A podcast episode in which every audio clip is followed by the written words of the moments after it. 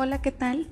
Mi nombre es Herminia Ocho Ábalos, estudiante de primer cuatrimestre en la licenciatura de Mercadotecnia. El objetivo de este podcast es hablar sobre el proceso de decisión de la mezcla de productos. Como introducción mencionaré la definición de cada uno de los complementos que la componen.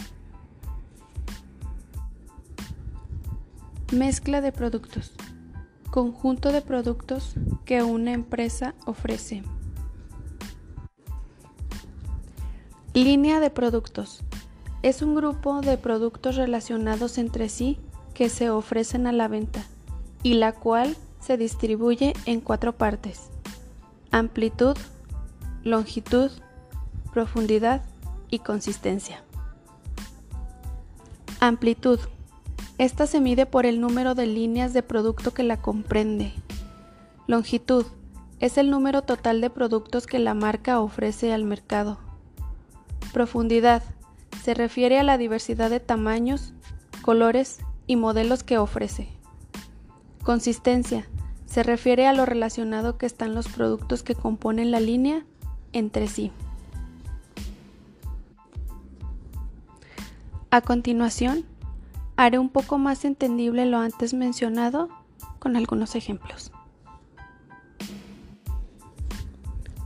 La línea de productos con la que ejemplificaré será Bimbo, empresa panificadora mexicana que nace en 1943 solo con su nombre y en 1945 fue fundada con el nombre más lo que hasta el día de hoy conocemos como el osito Bimbo o su imagen.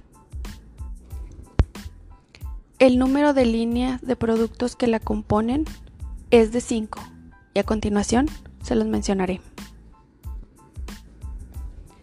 Como ejemplo de amplitud, tienen panes de caja, bollería, empanizadores, pan dulce y snack saludable.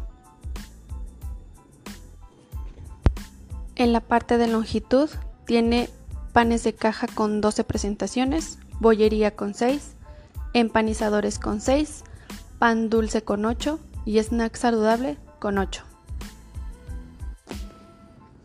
En la parte de profundidad, en Bimbo puedes encontrar una gran variedad de panes como en el pan de caja existen pan Bimbo, pan blanco natural, pan de centeno, pan multigrano, pan linaza, pan doble fibra, pan 00, vital manzana, bimbo artesano, vital arándano, pan bimbo sin orillas y los paninis, que hacen un total de 12. En bollería encuentras medias noches, bimbollos bimbo, bimbollo parrillero, bimbollo super, bimbollo brunch, medias noches brunch, Bimbollo Artesano Bimbo y Bimbollitos Artesano Bimbo. En la parte de empanizadores encuentras el mexicano, inglés, crujiente, italiano, molido clásico y hojuela maíz. En el pan dulce puedes encontrar mantecadas, mini mantecadas, bimbuñuelos, donas azucaradas, donas espolvoreadas, mantecadas con nuez, mantecada sabor vainilla y lo que antes conocíamos como negrito, que hoy en día es nito. En los snacks saludables encontramos la Bran Fruit Priña, fresa, la barra multigrano, entre muchas otras. Y por último, pero no menos importante, está la parte de la consistencia. En ella encontramos los panes de caja y bollería, ya que son los más similares en su producción y la cual no se sale del rango en su elaboración. Espero y este mensaje les haya dejado un poco más claro su objetivo. Para mí fue un gusto compartir mi conocimiento con ustedes. Y sin nada más que agregar, que tengan un excelente día.